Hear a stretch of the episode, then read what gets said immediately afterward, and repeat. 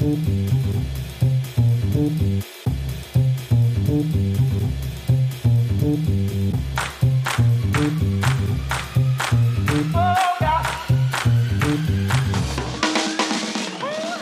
Olli.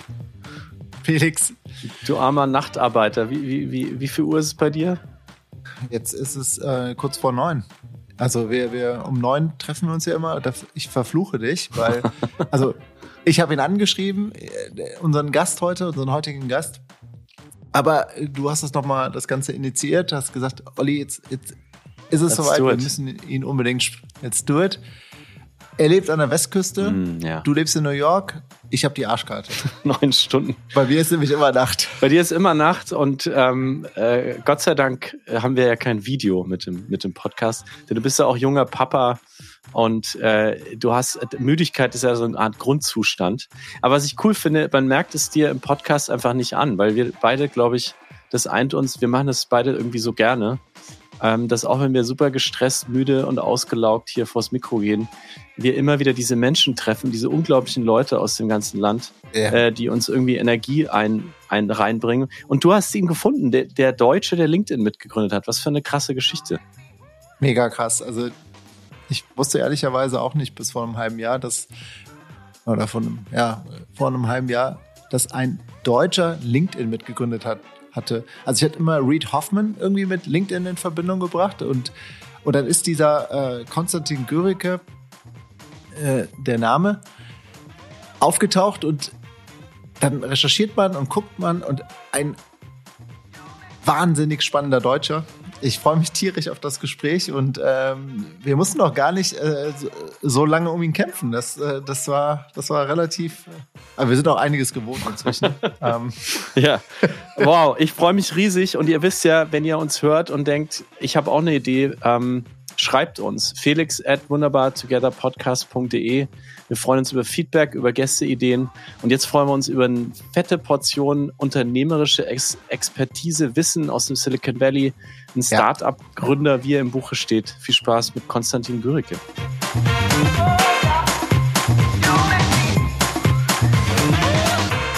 Herzlich willkommen bei Wunderbar Together. Konstantin Gürike. Hallo, Konstantin, grüß dich. Ja, schön together zu sein. Wie geht's dir heute und vor allem wo geht es dir? Wo treffen wir dich an? Ja, mir geht's mir geht's wunderbar. ich bin in Palo Alto, Kalifornien. Ähm, Wetter ist sehr gut. Ähm, ein bisschen zu trocken. Ja, wir brauchen den Regen hier immer viel, sonst gibt es Brandgefahr im Sommer und auch mhm. manchmal im Herbst und Winter. Wo genau bist du da? Wie kann man sich das vorstellen, du, äh, wenn man jetzt bei dir aus dem Fenster guckt oder vor die Tür geht?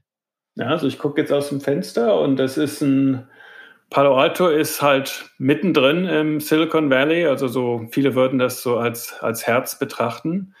Ähm, Silicon Valley ist, ist äh, erwachsen eigentlich sozusagen von der Hardware aus. Intel ist ein bisschen mehr im Süden von San Jose. Und dann gab es ein bisschen mehr die, ähm, die Software, wo so Oracle und solche Firmen ähm, aufgewachsen sind. Und dann mit der Dotcom-Blase ging es so ein bisschen hoch Richtung San Francisco. So, so verteilt sich das. Aber all die kleinen Städte sind mit der Zeit so zusammengewachsen. Also das ist so ein Vorort, ein anderer. Aber die, man, wenn man so von Süden nach Norden hochfährt, ist es nicht, man sieht eigentlich nicht so die Trennung. Das geht alles ineinander über. Menlo Park ist, wo Facebook ist, das ist direkt nördlich von hier und Mountain View ist Google, ist direkt südlich, aber man, man erkennt eigentlich nicht die Unterschiede von Ort zu Ort. Und, und wie lebst du da? Bist du am Meer? Hast du eine große, die, die, hast du so eine Elon Musk Villa und guckst auf vom Berg ins Tal? Wie, wie Nein, muss man sich das bei ich, dir ich vorstellen? Ich habe ein ganz, ganz normales Haus hier, das äh, für die Kinder, damals, als die Kinder klein waren, haben wir ein Grundstück uns ausgesucht, was direkt einen Zaun an der Grundschule hat, ähm, damit es einfach ist für die Kinder. Und die Mittelschule und die Highschool sind auch alle per Fuß zu erreichen für die oh, Kinder, wow. dass es möglich ist. Also cool. es ging also hauptsächlich, was für die Familie ähm, gut ist. Ähm, und ja, klar. Ähm, ja, Wie viele kleine äh, oder nicht mehr so kleine Menschen hast du in deiner Familie? nicht mehr so kleine. Die sind also eine ist im College und eine ist in den letzten Jahren der Highschool, also zwei Töchter. Oh wow, okay. Und beide so im Teenage um die 20 Alter, genau, Highschool? ja, so in dem Dreh, ja. Okay, ich bin äh, Vater zweier Töchter im so äh, drei und sieben. Also ich habe das mhm. alles noch vor mir. Mhm. Ähm, wie, wie schlimm ist das, wenn die dann so um die 20 sind? Was, was ist da so die väterliche oh. Herausforderung? Ja, ich finde, es ist nicht schlimm. Ich finde, jedes, jede, jede Altersgruppe hat so die eigenen ähm, Vorteile und Challenges und mhm. so, so man, man lernt immer neue Sachen mit dazu und das finde ich eine der spannenden Sachen, Vater zu sein, dass man ähm, ja so diesen Zyklus des Lebens, den man ja auch selbst mal durchgemacht hat, man, jeder war mal kleines Kind, daran kann man sich meistens nicht mehr so erinnern, aber ich denke, gerade an die Teenagerjahre kann man sich noch mehr erinnern und man erlebt es dann so ein bisschen von der anderen Seite der Eltern. Und ähm, ja, man begleitet sie mit. Man hat natürlich weniger Einfluss auf die Kinder, weil es dann viel mehr auf die, äh, auf die Kameraden, äh, Boyfriends, Girlfriends und so weiter ankommt. Mhm. Ähm, mhm. Man verliert so ein bisschen Einfluss. Ähm, und äh, aber das ist in der Natur der Sache. Man möchte ja auch, dass die Kinder irgendwann unabhängig sind. Äh, ja. Für mich ist das so ein bisschen das Ziel als Eltern, dass man ähm, ja, Personen auf die Welt bringt, die unabhängig von, von einem sind. Trotzdem fürchte ich mich ein bisschen vor dem Tag, wo meine erste Tochter mit, mit einem Boyfriend nach Hause kommt und ich muss dann irgendwie reagieren. Ja. Ähm, auch wenn ich sehe, dass der Typ vielleicht ähm, totale Null ist und mhm. muss das irgendwie zurückhalten. Aber da, da hast du offensichtlich kein Problem mit. Habe ich eigentlich kein Problem. Also das, der Tag war schon da und ist, ist eigentlich ganz gut überstanden. Okay. Ähm, äh, apropos Tag, äh, wie, wie, wie, wie sah dein Tag aus bisher und was machst du heute noch? Ähm, nimm uns mit.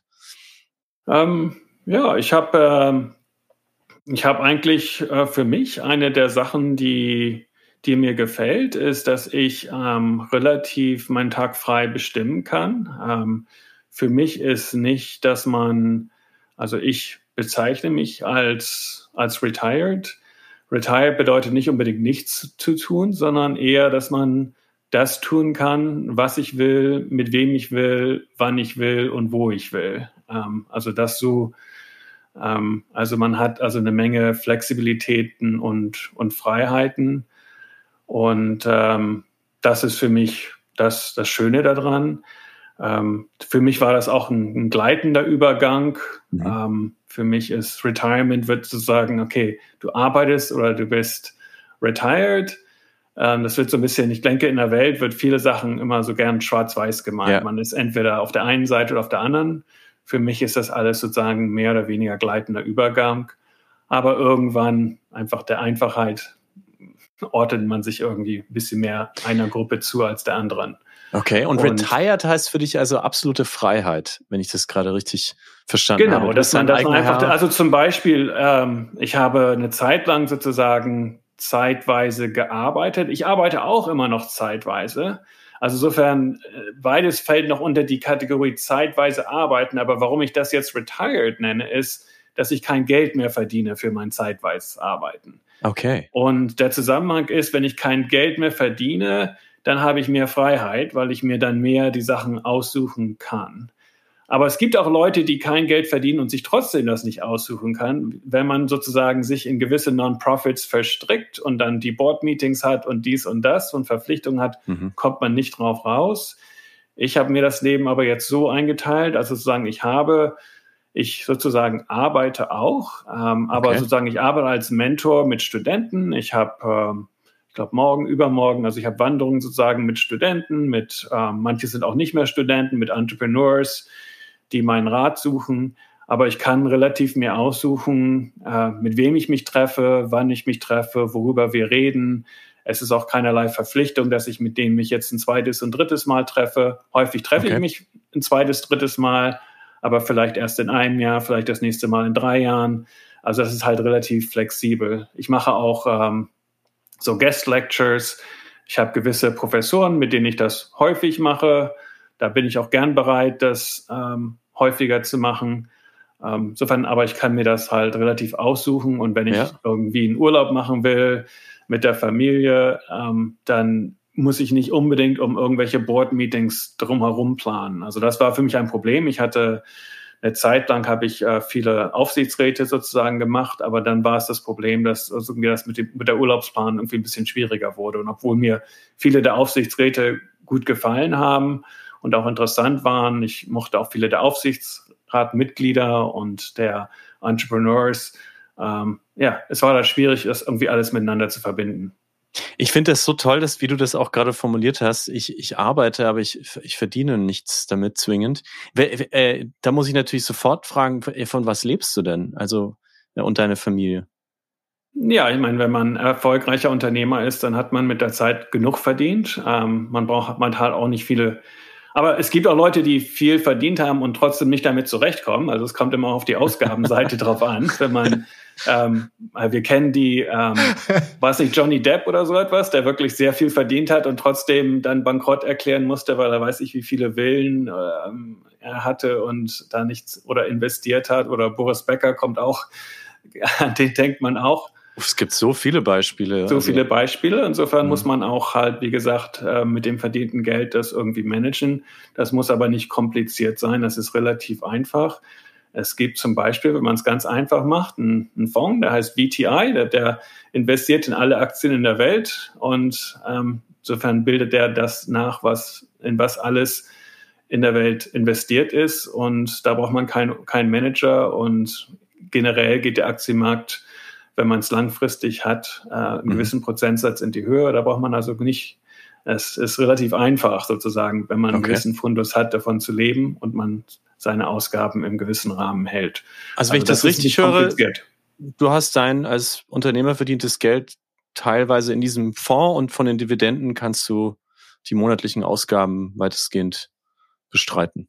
Ja, also das ist ja, da ist nichts, nichts weiter notwendig davon. Man ist also von davon unabhängig.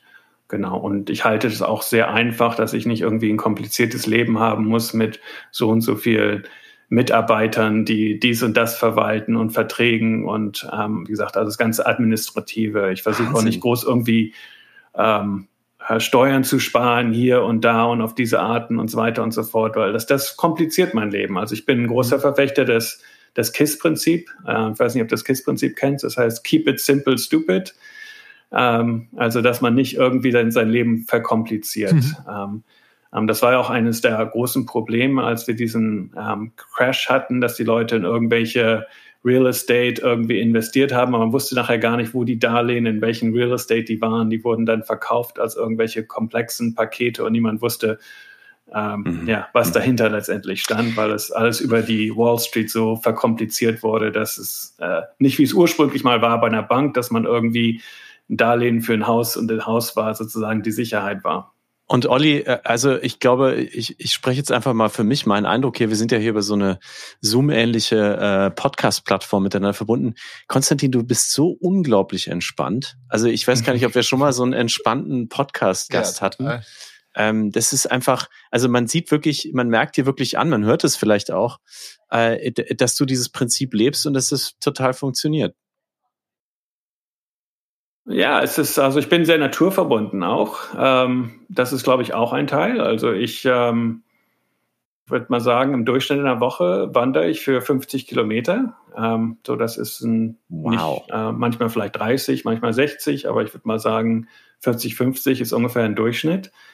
Ähm, ich finde, die Natur irgendwie bringt mir viel mhm. Energie. Ähm, direkt die Sonne zu fühlen, den, ähm, äh, den, ja, den, die Steine unter meinen Füßen und dann, ich gehe selten alleine, ich gehe fast immer mit, mit anderen Personen und unterhalte mich, höre zu, rede mit ihnen. Ähm, manche sind enge Freunde, manche sind ähm, Studenten, manche sind ähm, ja, Leute, die ich irgendwie aus der Community her kenne.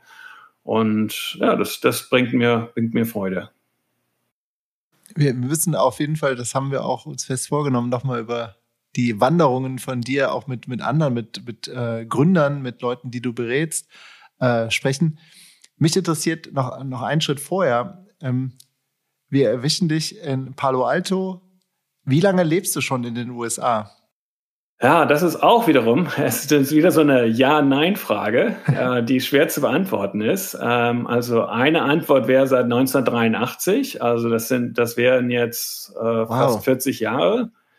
Ähm, da bin ich als Austauschstudent hier rübergekommen, als Austauschschüler, als ich noch auf dem Gymnasium war. Das war also das erste Mal. Äh, und für ein Jahr, das war also schon ein richtiges Leben. Das war nicht mal nicht nur so ein Besuch, äh, war also auf der High School in Pennsylvania. Mhm Dann bin ich aber noch zurückgegangen, habe das Gymnasium in Norddeutschland. Ich war auf C in Zeven, das ist so ein kleiner Ort zwischen Bremen und Hamburg, auf dem Gymnasium, habe das fertig gemacht. Bin dann zu der Universität zurückgekommen und wollte dann eigentlich weiter hier arbeiten, hatte dann aber die Gelegenheit, mit einem, mit einem Startup, wo ich hier auch angefangen, das deutsche Büro aufzubauen und war dann erstmal wieder zurück in Deutschland dann wurde die Firma aber gekauft und bin dann wieder ähm, in die USA gegangen. Also das ging so ein bisschen hin und her am Anfang meiner Karriere. Habe dann irgendwie die Green Card bekommen, was nicht so einfach war. Viele Deutsche fragen mich danach, wie bekomme ich meine Green Card, weil viele wollen rüber, aber die USA macht es nicht einfach.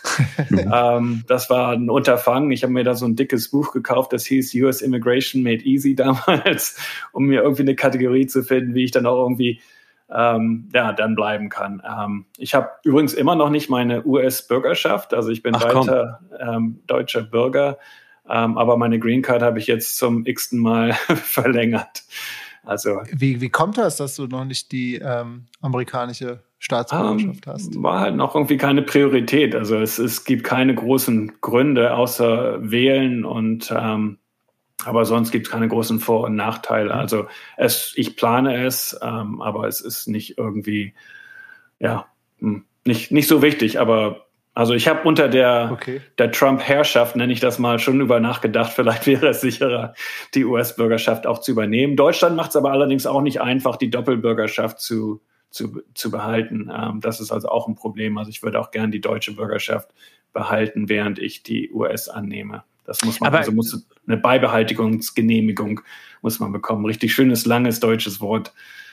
Ja, als jemand, der jetzt seit zehn Jahren hier lebt auf Green Card und ich habe auch mhm. noch meine Staatsbürgerschaft nicht beantragt. Ich bin mit einer, äh, jemandem verheiratet, der hier geboren ist. Insofern war das für mich, ich habe dieses dicke Buch nicht gekauft, aber es war auch eine lange Reise, bis wir dann erstmal zu dem, bei dem Punkt waren, sagen, wir könnten eigentlich heiraten.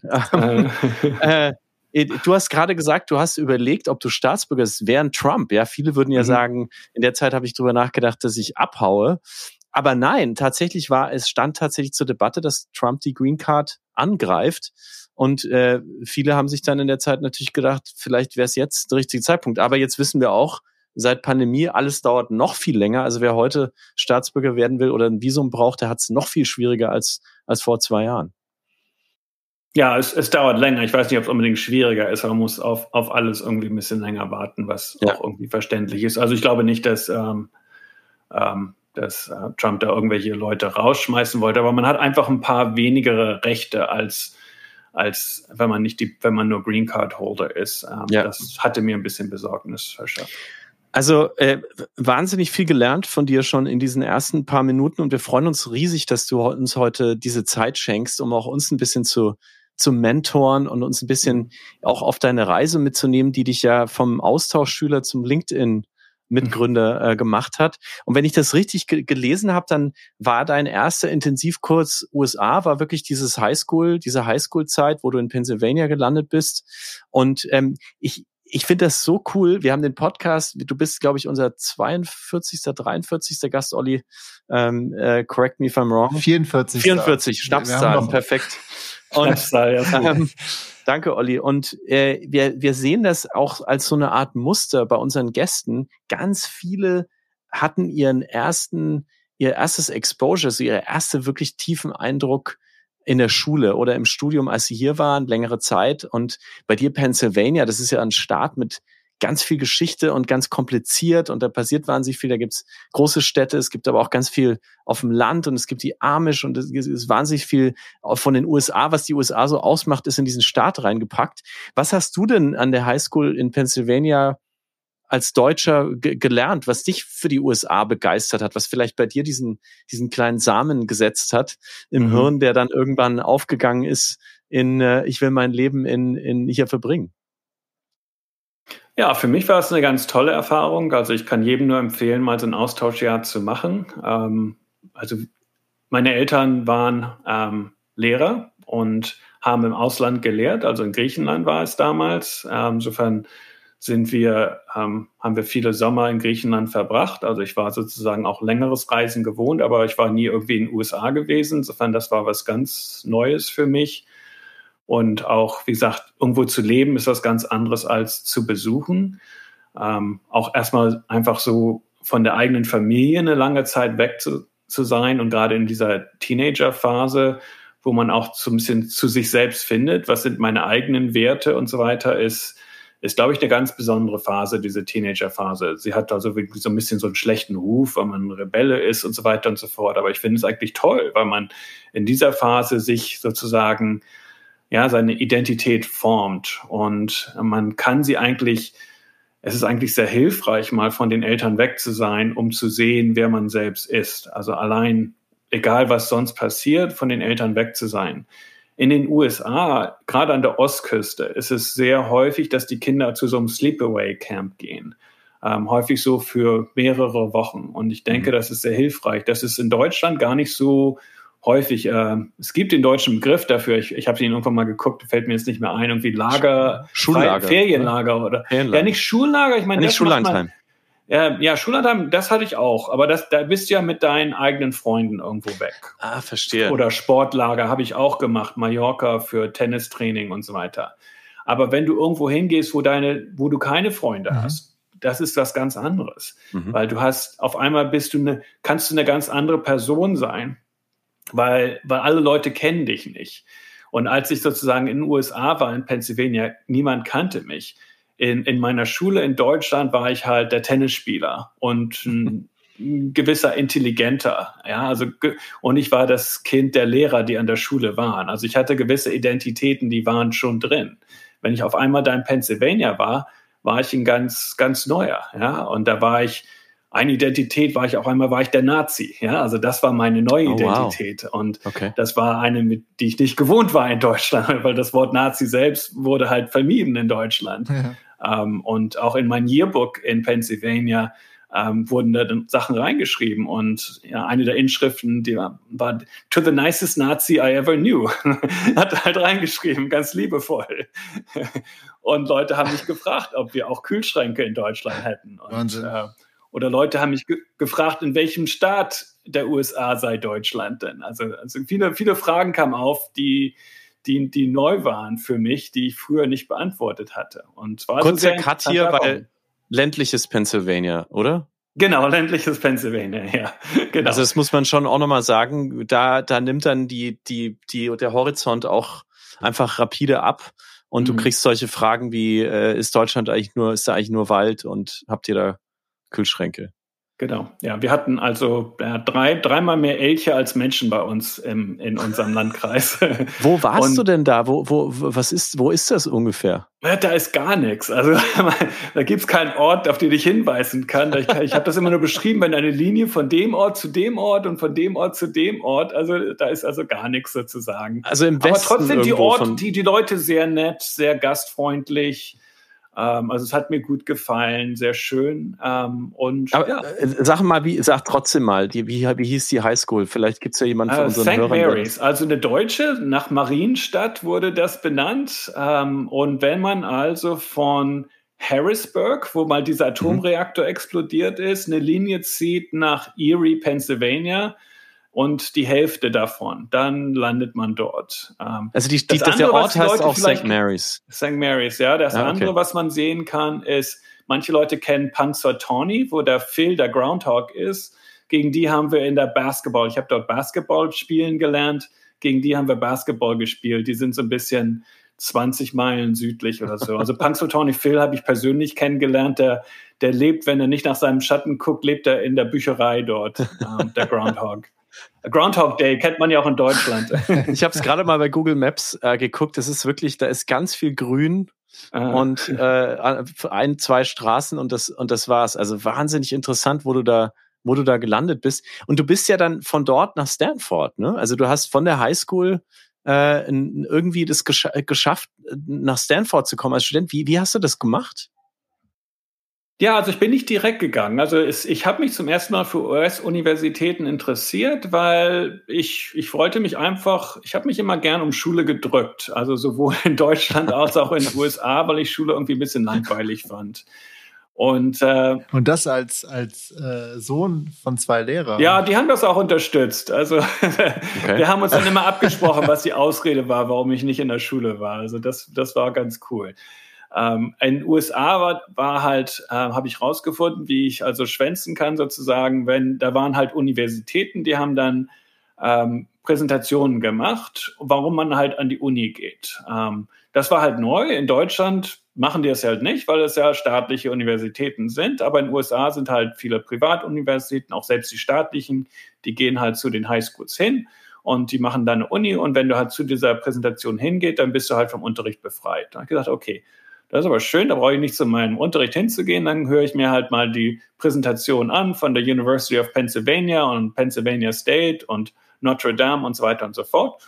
Oh, und dann habe ich gehört, das hört sich aber ganz interessant an. Die, die, die Studenten, die leben dann auf so einem Campus und die leben mit den Professoren zusammen und das war natürlich eine Marketingpräsentation, aber also hatte ich das Gefühl, das ist ja toll, irgendwie zur Uni zu gehen.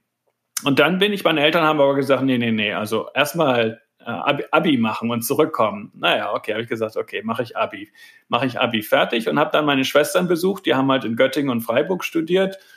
Und das Leben an den deutschen Uni war, war ganz was anderes. Also das war halt, da konnte man nicht mal einen Stehplatz in den Vorlesungssaal finden. Die haben halt irgendwo eine WG gehabt, JWD, also überhaupt nicht, war aber nichts Campus. Die Professoren hatten kein Interesse, sich mit Studenten zu unterhalten. Und ich habe gesagt, nee, in Deutschland studiere ich nicht, das ist, ist nichts. Wow. Mhm. Ähm, ich habe halt gesagt, ich mache, wenn ich in Deutschland, habe ich mich dann, habe hab mir halt so Karrierebücher durchge, durchgewühlt und habe halt gelesen, es gab so Berufsakademien. Ich weiß nicht, ob es sie immer noch in Deutschland gibt, wo so Firmen wie IBM und HP haben sozusagen ihr eigenes ja. Studienwege, wo du schon arbeitest bei denen und gleichzeitig so ein Studium machst. Dann habe ich gesagt, das, das mache ich. Da wurde ich auch vom Unterricht befreit, weil die hatten so Auswahlgespräche, wo für zwei Tage lang wurde man so von Psychologen beobachtet und so weiter und so fort. Die haben auch noch eine auch bezahlt für die, die Bahn, irgendwie einen Tarif, wo ich dann noch ein bisschen Geld mit verdient habe. Und habe ich zwei Tage lang brauchte ich nicht zum, nicht zum, meine Klasse nicht zu machen am Gymnasium und habe da mich überall beworben, hatte auch mehrere Annahmen, ähm, habe das gemacht und gleichzeitig mich habe ich halt mich in den USA beworben um Studienplätze und ja, das waren also meine Alternative. Aber in Deutschland ganz normales Studium wollte ich nicht machen. Das, das habe ich irgendwie, fand ich nicht besonders interessant. Sensationell. Also du hast quasi immer Gründe zum Schwänzen gesucht und bist dadurch, eigentlich hast dich dadurch wahnsinnig fortgebildet und hast diesen, diesen Weg für dich entdeckt. Ähm, was für, ich weiß nicht genau, was man ähm, von einem Lehrerssohn äh, da für eine Lehre draus, draus ziehen kann. Aber du bist jetzt, wo du bist. Ja, also ich meine, es war nicht der Hauptgrund der Schwänzen, aber das, das hat sich irgendwie verbunden. Aber ich denke, das ist wichtig, dass man ja, das waren wirklich, ähm, also eine der Sachen, die ich in Stanford studiert habe, war Entscheidungstheorie. Und eine der wichtigen Sachen ist bei der Entscheidungstheorie, ist, dass ein der Fehler, die viele Leute machen, dass sie sozusagen bei einer Entscheidung sagen, ich habe Alternative A und Alternative B. Und was sehr wichtig ist, dass man sagt, ähm, nein, es gibt auch Alternative C und D. Dass man vorher nicht gleich sich versucht zu entscheiden, wähle ich A oder B, sondern sagt, welche Alternativen habe ich wirklich und sich klar macht, ich habe auch Alternative C oder D. Ähm, und dass viele Leute ja, gucken gar nicht, dass es auch C oder D gibt, nicht nur A oder B. Ja, dass man nicht nur sagt, ich kann jetzt Jura oder Medizin studieren, mhm. sondern ich kann auch in den USA studieren, ich kann eine Berufsakademie machen, mhm. ich kann erstmal irgendwo arbeiten. Also es gibt halt viele Wege, die man als junge Person äh, machen kann. Ich kann als Au pair gehen, ich kann dies machen, ich kann das machen. Eine, eine Frage, Konstantin. Du hast dich dann bei, in Stanford beworben, bist dort auch angenommen worden. Ähm, viele unserer Hörer, die gegebenenfalls in Stanford sich auch bewerben wollen, was ist da dein, dein Lifehack? Was empfiehlst du den Leuten? Wie kommen sie an diese Uni? Also man braucht ein gutes Quäntchen Glück auf jeden Fall. Ja. Ähm, ich denke, einfach es zu tun ist wichtig, ähm, weil viele scheuen sich und denken, oh Gott, ähm, das mhm. ist so schwer und so unmöglich. Ähm, ich glaube, was, was wichtig ist bei diesen Unis, die Unis nehmen nicht nur individuellen, individuelle Personen an, sondern sie stellen praktisch eine, eine Class zusammen, also the Class of 2030 oder was immer es ist. Mhm. Und weil sie sagen, es geht nicht darum, hier nur die lernen von Professoren, sondern die lernen voneinander. Insofern wollen sie nicht einen Haufen Leute haben, die alle irgendwie gleich sind, sondern die unterschiedlich sind. Insofern ist es von Vorteil, wenn man irgendwie etwas hat, was anders ist von anderen Leuten. Und da ist es zum Beispiel, deswegen ist es auch ein Vorteil, wenn man irgendwie einen eigenen Weg geht in seinem Leben und den auch dann ein bisschen erklären kann. Und die Bewerber, glaub, nehme ich an, als ich mich beworben habe, also ich war in Stanford, weiß ich genau, es waren zwei andere, die in Stanford waren, die Deutsche waren in meiner Class. Also ich war Class of 90, es gab drei Deutsche, die anderen okay. zwei, eins war ein Diplomatenkind und eine war auf der John F. Kennedy Schule in Berlin. Das sind, okay. glaube ich, so die typischen Bewerber, die sie mhm. haben, sehr international, von Eltern aus dieser Sorte.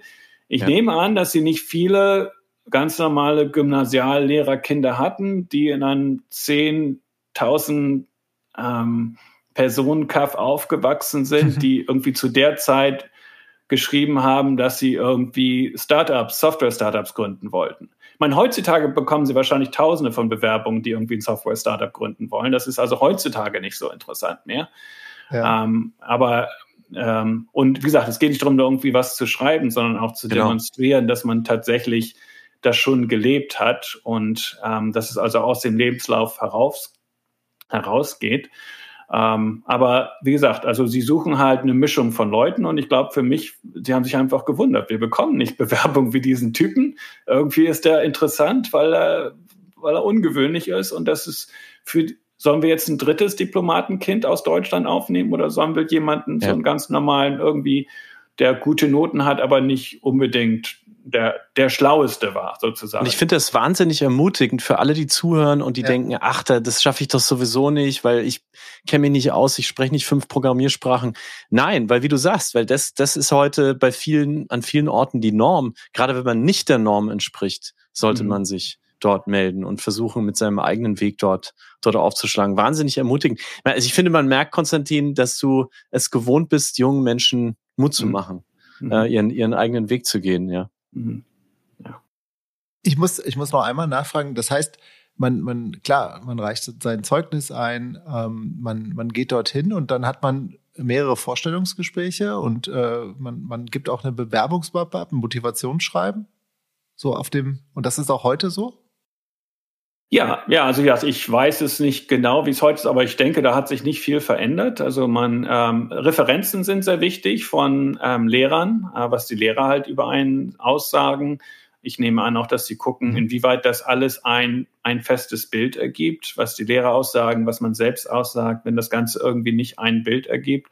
Aber wie gesagt, ich denke auch, Glück spielt auch eine, eine wichtige Rolle, mhm. je nachdem, wer es gerade liest und wieder aus dem, aus dem Bett aufgestanden mhm. ist und was die Person gerade vorher gelesen hat und so weiter und so fort. Da spielen halt viele Sachen eine, Rolle. Ähm, ähm, dann ist es auch ähm, ja, eine Sache, die, wo ich Glück hatte, war, dass zu dem Zeitpunkt hat, da hatte ich mich auch informiert, dass Stanford also ähm, auch Stipendium ganz blind vergeben hat, äh, zu dem Zeitpunkt auch für internationale Studenten. Also sie haben weil meine Eltern hätten es nie bezahlen können. Ähm, sie haben halt gesagt, ist egal, wo die Person herkommt, ob sie aus Deutschland kommt oder aus den USA. Wir fragen nicht, ob sie es bezahlen können oder nicht. Wir nehmen sie einfach an und das Finanzielle regeln wir dann. Und dann war es so eine Mischung. Haben sie, nachdem ich angenommen worden, haben sie gefragt, hm, was kannst du denn bezahlen? Was können deine Eltern bezahlen? Dann war es halt ja nicht viel. Dann haben sie gesagt, okay, ähm, zeig mal, was sie bezahlen können. Okay, dann bezahlen sie das. Dann musst du halt arbeiten, weil damit du halt deinen Anteil bezahlst und dann so und so viel Darlehen musst du halt aufnehmen. Das kannst du dann aus deinen hinterher, wenn du dann arbeitest, musst du das dann abbezahlen und den Rest bezahlen wir halt. Ähm, so lief das, so lief das auch mit ähm, US-Bürgern.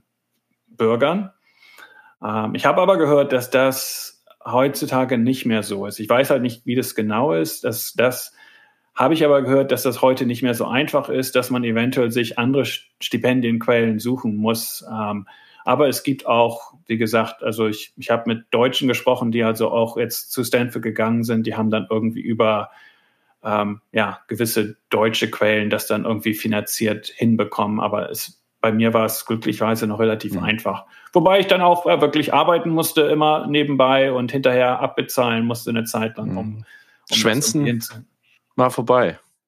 Schwänzen war, war vorbei, ja. Wobei das Studium war gar nicht so schwer, fand ich. Ähm, Ähm, also es war, man, man, man, ist natürlich mit einer Gruppe von hochintelligenten Leuten zusammen, ähm, aber äh, es wird einem nicht, ähm, nicht so schwer gemacht dort und meistens ist man auch sehr motiviert. Man, ja, klar. Man, man lernt die Sachen, die man wirklich lernen will. Man hat nicht so viele Verpflichtungen von irgendwelchen Sachen, zu denen man kein Interesse hat. Und ich hatte eine sehr hohe Motivation, dann auch Sachen zu machen. Ja. Also äh, ich war, ich war nur einmal für ein Stipendium eine kurze Zeit in Stanford und ich fand in dem Moment, wo ich auf diesen Campus gekommen bin, da irgendwas hat mich da gepackt. Also da ist mhm. irgendeine Energie, die ich jetzt auch von meinem Wohnort hier in New York kenne seit zehn Jahren, die mich irgendwie mitgerissen hat und ähm, die ich wahnsinnig, wahnsinnig faszinierend fand. Also äh, da ist irgend, irgendwas, irgendwas sitzt da, mhm. äh, dem man sich mhm. nicht, dem man sich nicht entziehen kann. Und Olli, wir machen jetzt, glaube ich, einen kleinen Sprung. Dann, du hast gesagt Class of 90. Jetzt springen wir ins Jahr 2003, oder?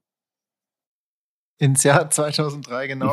also vor knapp 20 Jahren ich glaube, da hast du, da ging das auch mit, mit LinkedIn los. Du hast die Plattform LinkedIn gegründet, gemeinsam mit Reed Hoffman.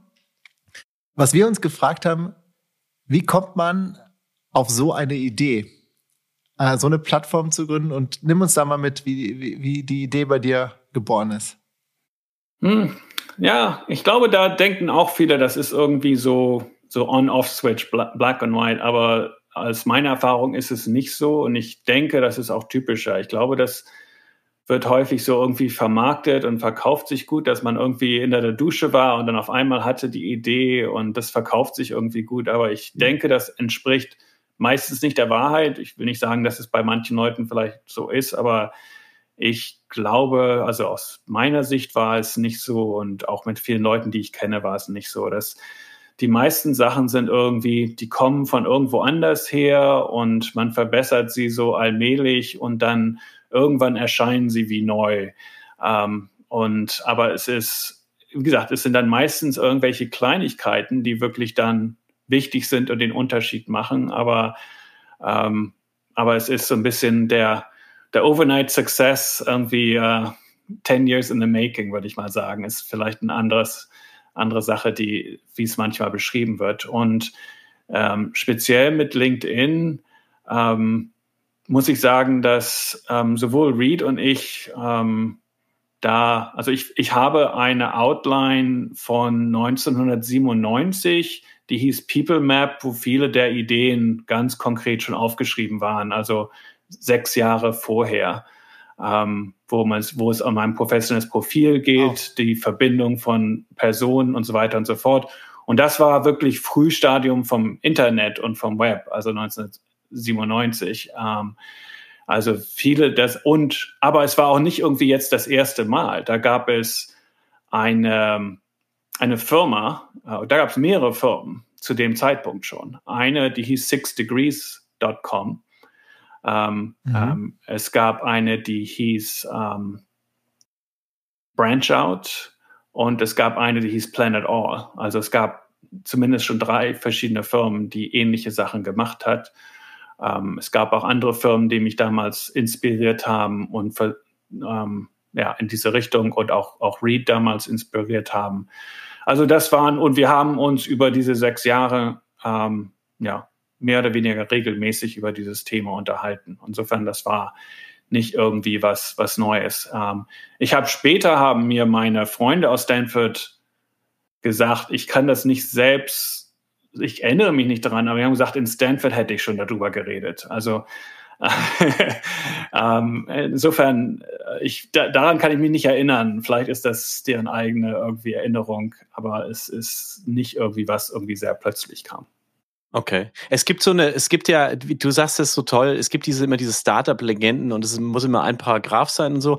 Ich habe einen gelesen, wo stand, äh, du hast dich mit ganz vielen Leuten getroffen, hast das alles aufgeschrieben und ähm, hattest dann so eine Art Notizbuch und äh, dann hast du irgendwann, dann hast du das quasi noch verfeinert und hast dann irgendwann gemerkt, sowas bräuchte man eigentlich elektronisch.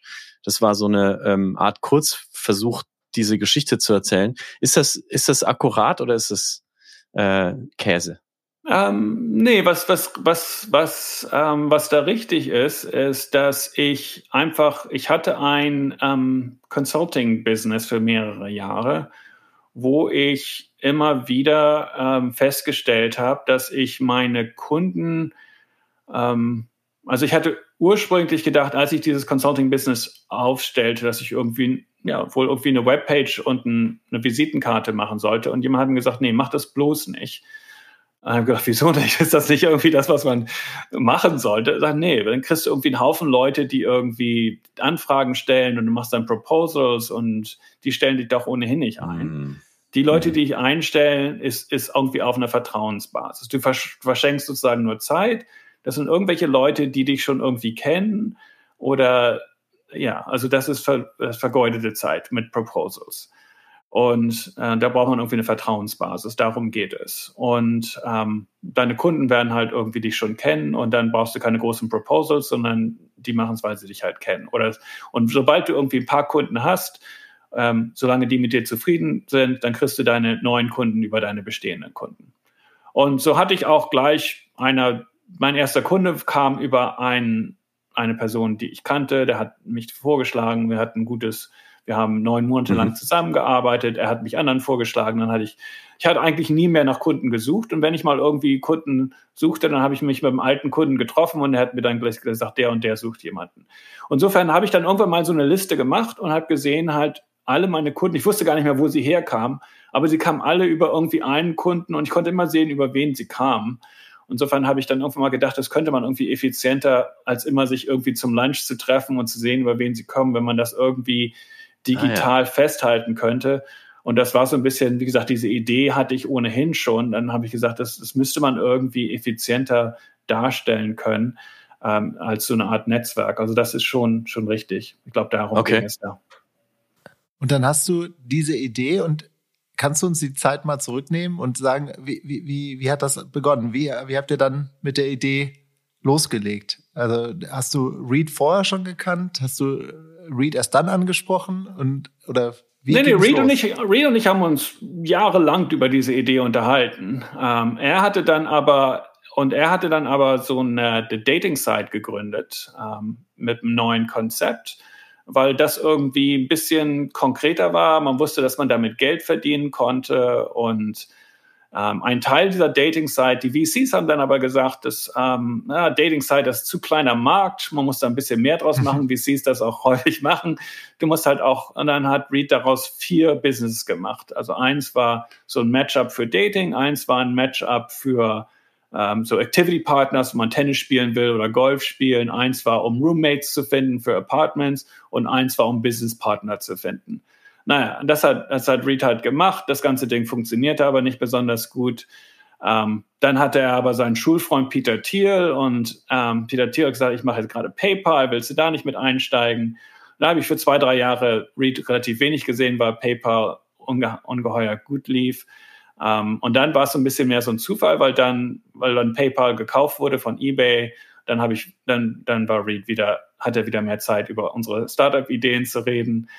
Und mhm. ähm, das andere, was mit dazu kam, war, dass dann zu der Zeit mein Freund ähm, Jonathan hatte Friendster gegründet. Und, äh, und Friendster war auf einmal ähm, super erfolgreich. Und da gab es einen Haufen Clones, die auch Social Networks machen.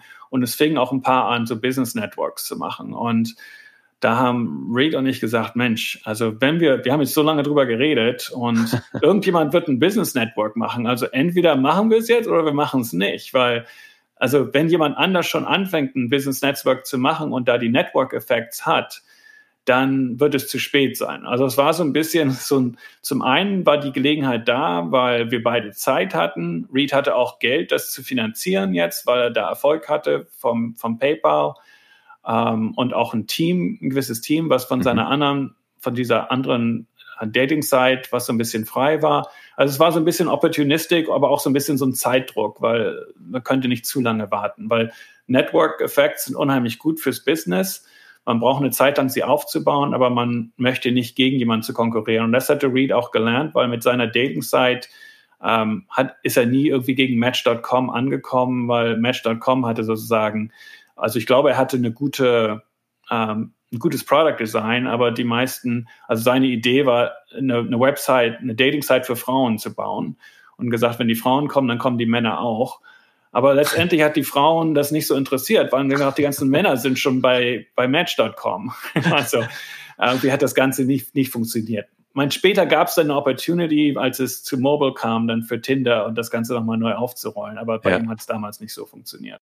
Und, und sag mal, als ihr dann angefangen habt, also Firma gegründet, du hast gerade beschrieben, Team war da, ein bisschen Geld war da, ja, dann habt ihr losgelegt. Was war denn so vielleicht eine der größten Schwierigkeiten am Anfang und wie habt ihr die überwunden? Ah, die Schwierigkeit ist halt das Netzwerk, weil wenn du kein Netzwerk hast, ist auch relativ wenig da und das ist so ein ähm, Chicken and Egg Problem. Ne? Mhm. Bei all diesen Netzwerken, auch bei Marketplaces wie bei eBay und so weiter und so fort, wie kommt man über diese Phase und gerade ähm, und da geht es darum. Ähm, also Nutzer, du meinst konkret Nutzer, oder? Ja, Nutzer, aber es ist mehr als Nutzer. Also bei weil die Nutzer sind sind nicht nur Nutzer, sondern sie stellen ja auch die Profile dar. Sie sind also selbst der mhm. Content auch. Sie stellen die Profile dar, aber sie stellen auch die Anfragen, die das Leben sozusagen in diesem Netzwerk machen. Also Nutzer ist auch bei einer News-Site äh, Nutzer, aber die, die, die stellen nicht den Content selbst her, sozusagen. Ähm, klar, bei einer Podcast mhm. gewisserweise, wenn es sozusagen symmetrisch ist. Ähm, aber bei vielen Content-Sites ist es asymmetrisch, wo du nur ein Prozent der Leute brauchst, die irgendwie Sachen herstellen. Beim echten Netzwerk ist es viel symmetrischer aufgebaut, weil, weil wirklich jeder Nutzer oder ein großer Anteil von Nutzern muss ein LinkedIn-Profil haben und relativ viel ausfüllen. Das kann nicht nur sein, dass irgendwie wie bei Quora irgendwie 0,1 Prozent irgendwie Antworten liefert. Das muss halt relativ ja. symmetrisch sein. Ähm, ja, das ist, das war halt die Schwierigkeit und da haben wir sehr lange dran, dran gebaut, um ähm, weil man kann den Leuten nicht sagen, oh ja, ähm, es sind schon so und so viele Leute auf LinkedIn, deswegen musst du auch da sein, weil zu Anfang waren diese Leute halt nicht da. Man muss irgendwie eher einen individuellen Nutzen darstellen ähm, für die Leute, um ähm, und auch ein, das Problem bei Business-Netzwerken ist, dass es anders ist als bei sozialen Netzwerken. Bei sozialen Netzwerken ist mehr so ein emotionaler Benefit da ähm, bei YouTube ist like, oh cool, ich kann ein paar Katzenvideos angucken. Man hat sofort was davon. Bei Business-Netzwerken ist, okay, in fünf Jahren kontaktiert mich mal ein Recruiter über einen coolen Job.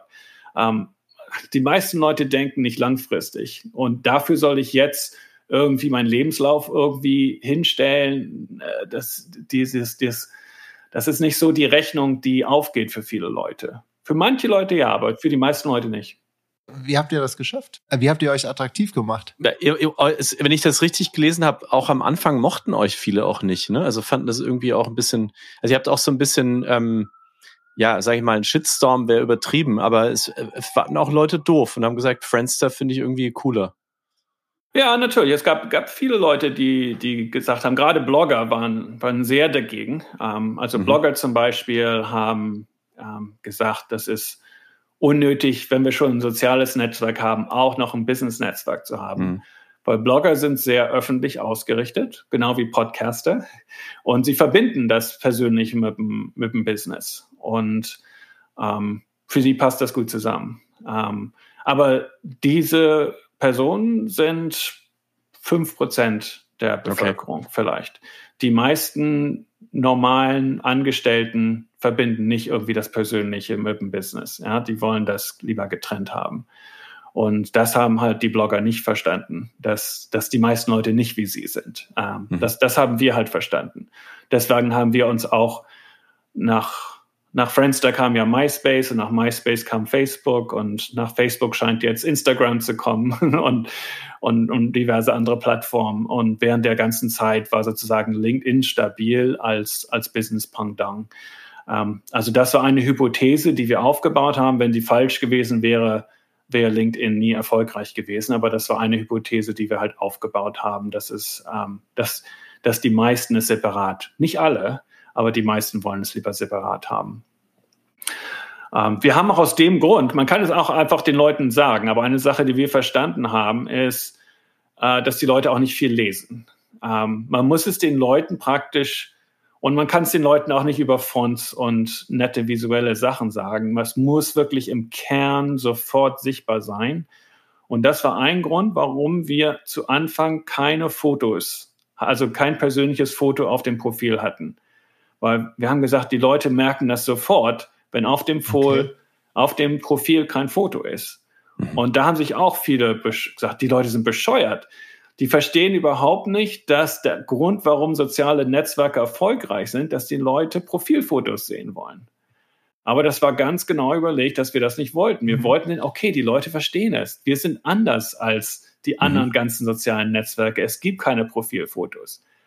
Und wir wussten genau, warum wir keine Fotos mhm. machen. Wir wussten genau, dass es Kosten gibt. Aber wir wussten auch, darum, darüber haben wir am Anfang eine Marke etabliert, dass wir anders sind. Wir sind kein soziales Netzwerk und viele Frauen fanden das gut, weil viele Frauen werden wie auf Business-Konferenzen angebaggert und sie wissen nicht, wenn jemand sie kontaktiert, ob es ist wegen ihren professionellen Qualitäten oder wie sie halt aussehen.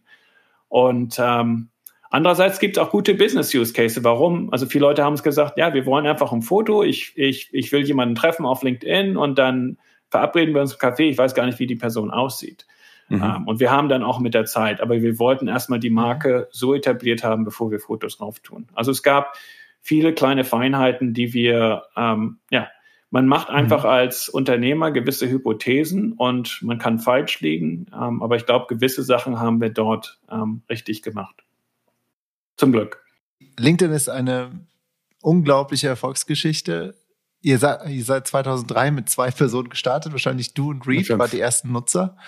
Ähm, nee, nee mit, mit, mit fünf. Wir, wir waren fünf, fünf, fünf Mitgründer. Fünf Mitgründer, ja, auch die ersten fünf Mitglieder, sorry. Ähm, heute seid ihr 810 Millionen Nutzer, also die LinkedIn hat.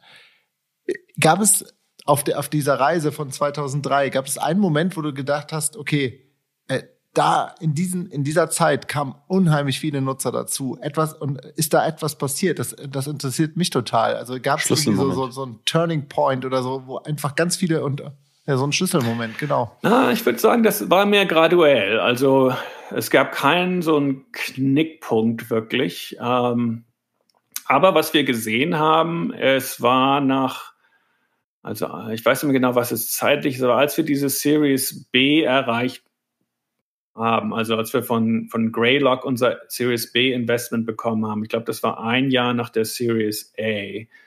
Da weiß ich, da haben wir wesentlich, da hatten wir mehr, deutlich mehr Mitglieder als alle anderen Business-Netzwerke, die am Start waren. Und auch das Wachstum war dann auch schon deutlich mehr pro Tag als alle anderen. Und da war es eigentlich klar, dass keiner uns mehr einholen würde. Ähm, so, also es war nicht, dass es irgendwo einen ganz klaren Knackpunkt gab, aber das war mehr so eine Kurve, die mit der Zeit dann nicht mehr einholbar war. Also das Risiko, mhm. nicht mehr erfolgreich zu sein, war schon zu dem Zeitpunkt relativ gering für mich. Das einzige Risiko, was es zu dem Zeitpunkt für mich noch gab, war, ob wir Geld verdienen würden. Und das habe ich nicht als besonders hoch mhm. eingeschätzt. Mhm. Ähm, und aus dem Grund hat Greylock auch was zu dem Zeitpunkt eine hohe Bewertung war, zu einer Bewertung von 40 Millionen investiert, was heutzutage sehr gering ist. Und sie haben auch sehr gut Geld verdient. Also sie haben 10 Millionen investiert für eine 40 Millionen Bewertung. Ähm, aber ähm, wir haben auch dann, wie gesagt, ähm, wir haben auch gar nicht versucht, bis dahin irgendwie Geld zu verdienen. Aber wir haben danach dann sozusagen angefangen mit mit Geld verdienen und auch dann innerhalb in einem Jahr waren wir auch profitabel. Ähm, das war das einzige Risiko, was noch ausstand, um das zu beweisen. Du bist ja 2009, wenn ich das richtig gesehen habe, aus der bei LinkedIn aktiv rausgegangen, oder? Nein, richtig. Ähm, bei 2000 2008, 2008 glaube ich. Okay. Oder 7. Also ich weiß nicht genau. Also ich habe hinterher noch, wie gesagt, das war also wie gesagt nicht so ein On-Off, also raus.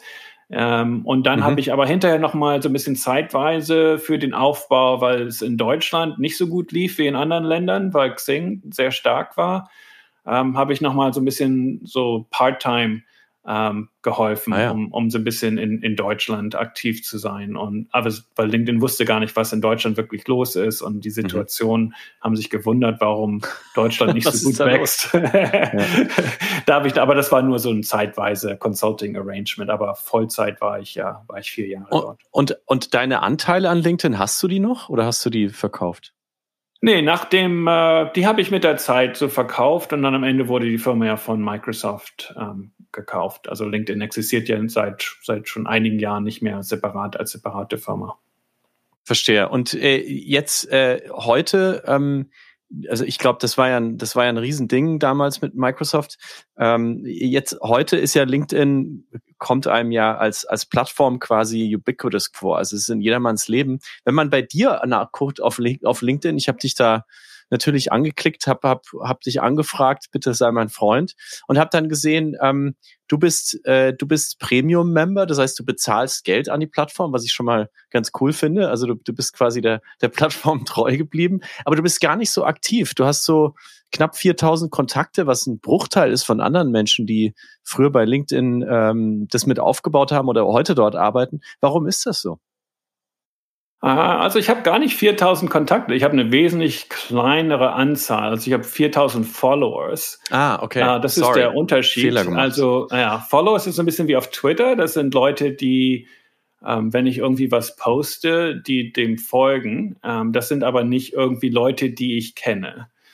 Ähm, Leute, die ich kenne, sind halt, also das, das ist, das hat LinkedIn irgendwie später, ähm, mhm. später mal hinzugefügt, weil es sozusagen auch so ein bisschen ähm, eine Layer von, manche wollten halt auch Content Marketing sozusagen machen ja. oder manche Leute wollten halt wissen, was, äh, wenn, wenn ich irgendwie einen Artikel schreibe oder sowas, dass die Leute, ja, irgendwie, ja, das irgendwie mitbekommen wollten.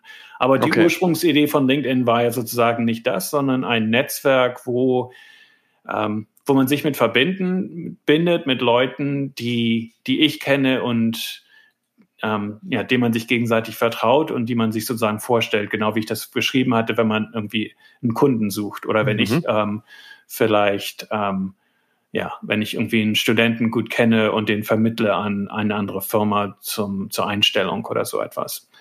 Und ähm, da ist eigentlich die, die magische Zahl aus den Studien 150, ähm, wird, wird die, die Dunbar Number genannt, dass man so und so viele Personen historisch zumindest ähm, eine Verbindung aufrechterhalten kann.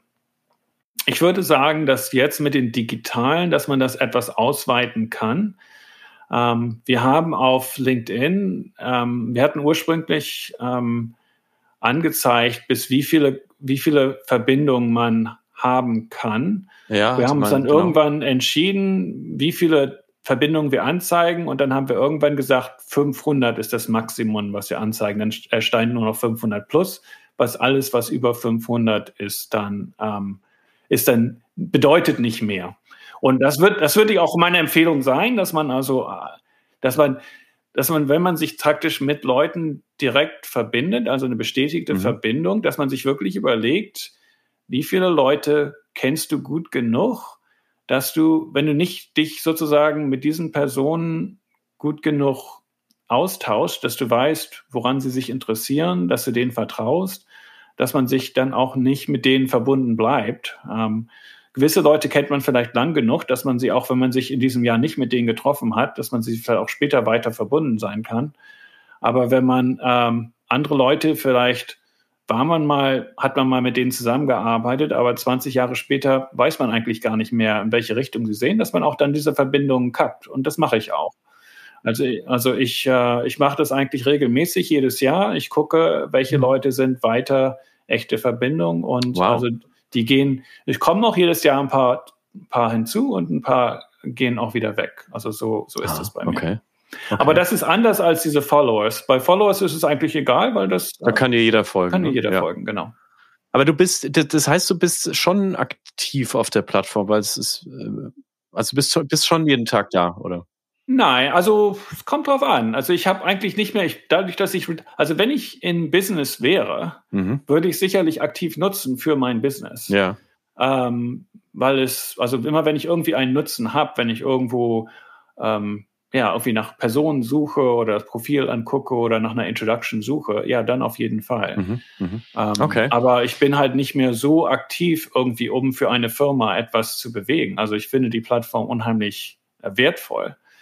Ähm, aber für viele Sachen, die ich jetzt mache, sind irgendwie rein persönlich. Aber wenn ich sozusagen einem Studenten irgendwo mit hin helfen will und nach einem Kontakt suche oder mich nicht mehr ganz erinnere an eine Person. Verstehe. Ähm, aber, aber das ist nicht mehr so das Zentrum meines Lebens. Also ich. Der LinkedIn-Gründer sagt also aufräumen. Ich nutze Facebook genauso viel wie ah, ja. LinkedIn. Einfach okay. weil es einfach persönlich mich interessiere, wo gehen meine Freunde wandern oder mhm. äh, wo sind sie hingereist oder solche Sachen. Also das ist, ähm, also jede Facebook hat halt einen ganz anderen Nutzen für mich ähm, und beide sind für mich wertvoll ähm, auf andere Art. Olli, wann hast du dein LinkedIn zuletzt aufgeräumt? Ähm, also ich nutze ja LinkedIn wirklich jeden Tag. Also ich, ich glaube, es gibt auch so, so einen Moment, ich hatte letztens mit ähm, jemand auf LinkedIn geschrieben, beziehungsweise ihn kontaktiert. Ich bin auch Premium-Nutzer und dann kann ich ja bis zu 50 Kontakte im Monat anschreiben und nerven und äh, das muss ich auch manchmal in meinem Beruf und dann habe ich jemand angeschrieben, mit dem ich gerne zusammenarbeiten würde und dann meinte er, ja, pass auf, ich muss erstmal ein paar Leute rauskicken. Ich habe schon 25.000. Also der hatte unheimlich viele Follower, bis zu 3,5 Millionen hatte er, aber er hatte er kann nur mit mir direkt befreundet sein, wenn er ein paar andere rauskickt. Also, er wusste erst, glaube ich, ich glaube, die Grenze ist bei 25.000. Das heißt, also schick mir doch mal eine Freundschaftsanfrage, weil ich ich hau ein paar raus, mit denen ich keinen Kontakt mehr habe. Und dann konnte ich, äh, das fand ich ganz witzig. Ähm, und dann konnte ich mit ihm schreiben, ganz normal, ohne über Premium-Zugang. Ähm, auch das gibt es. Ja, aber ich, ich, ich, äh, für mich ist äh, gerade in meinem Beruf, ich arbeite in einer Agentur und ähm, ich, ich, ich nutze LinkedIn jeden Tag und auch mehrmals. Und übrigens, Felix, wir haben auch Konstantin für die Podcast hier, für den Podcast auch über LinkedIn gewonnen. Und das hat er. Ach komm. Und äh, ja, klar. Also ähm, Konstantin hat direkt geantwortet. Ich glaube, ähm, äh, wir sind ja neun Zeitstunden von einer, also nee, Zeitstunden nicht, aber haben auch wirklich einen äh, weiten, also quasi bei ihm. Köln, Palo Alto, ja. Irgendwann, ja, genau. Und er hat direkt geantwortet. Ah ja. Okay, gut zu wissen. Was mich aber noch interessiert, jetzt bist du vielleicht kein, sag ich mal, Power-User von LinkedIn, aber inwiefern bist du der Company noch verbunden? Machst du noch, also äh, lässt du dich noch mal updaten oder triffst du dich mit dem aktuellen CEO? Inwiefern verfolgst du die Entwicklung? Hm, sehr wenig, eigentlich eher ganz normaler, ganz normaler User, aber ich bin natürlich mit den, mit den mit den Gründern zusammen. Wir treffen uns ab und zu mal, gerade so zum Jahrestag der, der Gründung. Manchmal treffen wir uns zum, zum Abendessen oder solche Sachen. Und manchmal gibt's so für die, ähm, für ein paar der, ähm, ja, der frühen Mitarbeiter irgendwie so ein paar Treffen im Headquarters oder sowas. Aber ähm, ah, also eher auf diesen informellen Wegen, nichts, nichts, nichts Großes. Und ich ähm, ja, und ab und zu fällt mir auf, äh, wenn irgendwie was Neues mit dazugekommen ist oder manchmal werden auch Sachen weggenommen, was manchmal gut ist und manchmal nicht gut ist. Ich glaube, das ist wichtig für Firmen, auch von ihren Produkten auch Sachen wegzunehmen, weil sonst werden sie immer aufgeblähter und aufgeblähter. Aber manchmal gefällt es mir auch nicht, wenn irgendwie Sachen weggenommen, weil es irgendwie eine Funktion ist, die ich genutzt habe. Aber ich bin vielleicht nicht der, der Target-Nutzer sozusagen, wie, wie sie irgendwie, je breiter die Nutzung wird, ähm, bin ich vielleicht auch eher so ein eine Randgruppe. Also zum Beispiel dieses nach, ähm, um, um vorgestellt zu werden. Das war ja eine dieser Kernnutzungen, die ich beschrieben hatte, die wir von Anfang an dabei hatten, um sozusagen nicht jemanden sozusagen kalt über diese In-Mail zu kontaktieren, sondern um zu sagen, kannst du mich dieser Person vorzustellen. Ähm, dieses Feature wurde zum Beispiel ganz, ganz rausgenommen. Man kann es natürlich immer weiter machen. Man kann einfach jemanden eine Message schicken und sagen, kannst du mich weiterleiten? Und sie haben wohl einfach um das Ganze irgendwie zu vereinfachen, äh, statt es irgendwie eine spezielle Funktion zu machen, dass man das ganz normal über Messaging macht. Ähm, das nehme ich, hoffe ich, dass sie das über irgendwie Usability Studies rausgefunden haben, dass das irgendwie besser geht. Aber ähm, ja, für mich fand ich das immer ganz schön, weil dann irgendwie das Profil gleich mit dabei ist und das irgendwie so mhm. ähm, besser geht. Aber so, so, so, so, so, so sind die Entscheidungen halt manchmal. Du hast wirklich seit deiner eigenen Gründung hast du ganz viele andere Gründer auch begleitet. Felix und ich verfragen das immer und ich weiß, es ist eine große Frage. Ähm, würdest du sagen, es gibt sowas wie eine erfolgreiche Formel für Gründungen? Und wenn ja, wie lautet die eigentlich? Ich glaube, das Wichtigste ist, dass man wirklich sich kennt, schon irgendwie relativ gut. Ähm, viele Gründer, die, also sehe ich, dass sie Person, also so eine sich zusammenschließen, weil der eine, die denken, okay, ich muss halt einen Gründer haben, der Techniker ist, einer, der Business ist, einer, der Design ist oder irgendwie einer, der irgendwie eine Domain-Expertise hat und dann gründen wir halt zusammen, weil das Team sieht dann gut aus oder weil wir denken, wir müssen irgendwie alle Bereiche abdecken. Aber, und das ist natürlich ideal, aber das ist, glaube ich, nicht das Wichtigste. Das Wichtigste ist einfach, wie man sich versteht, weil das ist einfach stressig, eine Firma zu gründen und es wird immer Tiefen geben und das Ganze geht um Kommunikation, das Ganze mhm. geht um Emotionen und das ist eigentlich das. Und das kann man nicht einfach, da geht es nicht darum, wie es auf Papier aussieht, ob man irgendwie komplementär ist. Und da würde ich sagen, es ist besser, wenn du mit jemandem zusammen auf dem Gymnasium warst und du mit deiner Freundin Schluss gemacht hast und er war mit dabei und hat dir geholfen und ihr seid beide Techniker, ist das wahrscheinlich besser und ihr lernt halt und, und ihr wisst, dass ihr Sachen lernen kann, dann könnt ihr auch das Business irgendwie lernen, wenn einer von euch da ein bisschen Fähigkeiten zeigt und sich irgendwie jemanden holen kann, der euch das beibringt, ähm, dann macht lieber das als zwei Techniker. Ähm, das wäre vielleicht mein Rat, dass er so viel mehr auf diese fundamentalen Sachen zu, dass man irgendwie was schon mal durch dick und dünn zusammen mhm. gemacht hat, mhm. ähm, dass es irgendwie schon ausgetestet ist. Also es ist viel mehr, ähm, ja, diese persönliche, dass man zusammenpasst und auch mal Schwieriges durchgemacht hat. Du hast einen bemerkenswerten Satz mal gesagt. Hm, das habe ich in einem vorherigen Interview gelesen. Du hast geschrieben oder gesagt, der Gründer ist wichtiger als die Geschäftsidee. Das fand ich ähm, bemerkenswert. Wie meinst du das? Ja, also die Ideen ändern sich häufig und es gibt viele Ideen. Ähm, also es ist schon wichtig, dass man irgendwie eine Passion hat für die gleichen, gleiche Sache. Und das ist auch schwierig. Manchmal, wenn häufig ist es so, wenn man Gründer ist, dass man irgendwie eine, ich sag mal, das amerikanische Wort Passion fällt mir jetzt ein. Ich weiß nicht, wie man es, Passion hört sich irgendwie ein bisschen komisch an auf Deutsch. Leidenschaft, ich weiß es nicht aber sag mal Passion. Also man hat als Gründer, man glaubt ja an irgendetwas, äh, an was viele andere nicht glauben. Das ist ja fast die Definition dafür. Weil wenn viele andere an das schon glauben, dann ist es meistens schon irgendwie zu spät. Ähm, und wie gesagt, viele meiner Freunde haben, fanden LinkedIn irgendwie nicht, dass es funktionieren würde. Und und, und das ist nicht unbedingt ein Grund, dass es funktionieren wird, weil viele Sachen, die andere Leute glauben, dass es nicht funktioniert, ist auch ein Grund dafür, dass es nicht funktionieren wird. Also das sollte man nicht dafür als Bestätigung ähm, der eigenen Idee ähm, glauben. Und äh, aber wenn man praktisch mhm. sehr daran glaubt, ist es häufig, dass die andere Person, sagen wir mal der Mitgründer, wird auch nicht daran glauben. Insofern ist es häufig schwierig, einen Mitgründer zu finden, weil der Kreis ist häufig dann klein von Leuten, die wirklich, mit denen man so eng verbunden ist, auch diese Idee dann teilt. Weil diese andere Person hat wahrscheinlich eine andere Idee, die man, an die man selbst nicht wiederum glaubt. Und diese, dass diese zwei Kriterien zusammenpassen, mhm. ist gerade sehr schwierig. Ähm, insofern ist die Idee schon wichtig, einfach, einfach vom Fit her. Aber die Idee selbst ist nicht wichtig. Ähm, weil die Idee wird sich ändern und, und, und es kommt hauptsächlich auf die Umsetzung der Idee an. Wie ich schon gesagt habe, wir haben die über die Idee mhm. sechs Jahre lang nachgedacht. Es gab sehr viele andere Startups. Ich habe ich hab ein Slide, was ich häufig zeige, mit über 50 Business Networking Startups. Und viele Leute fragen mich, warum hat LinkedIn, war LinkedIn erfolgreich und die anderen 50 nicht so? Und ich sag, ich weiß es nicht. Aber was ich sagen kann, ich kann für jeden der 50 kann ich sagen, warum sie nicht Erfolg hatten.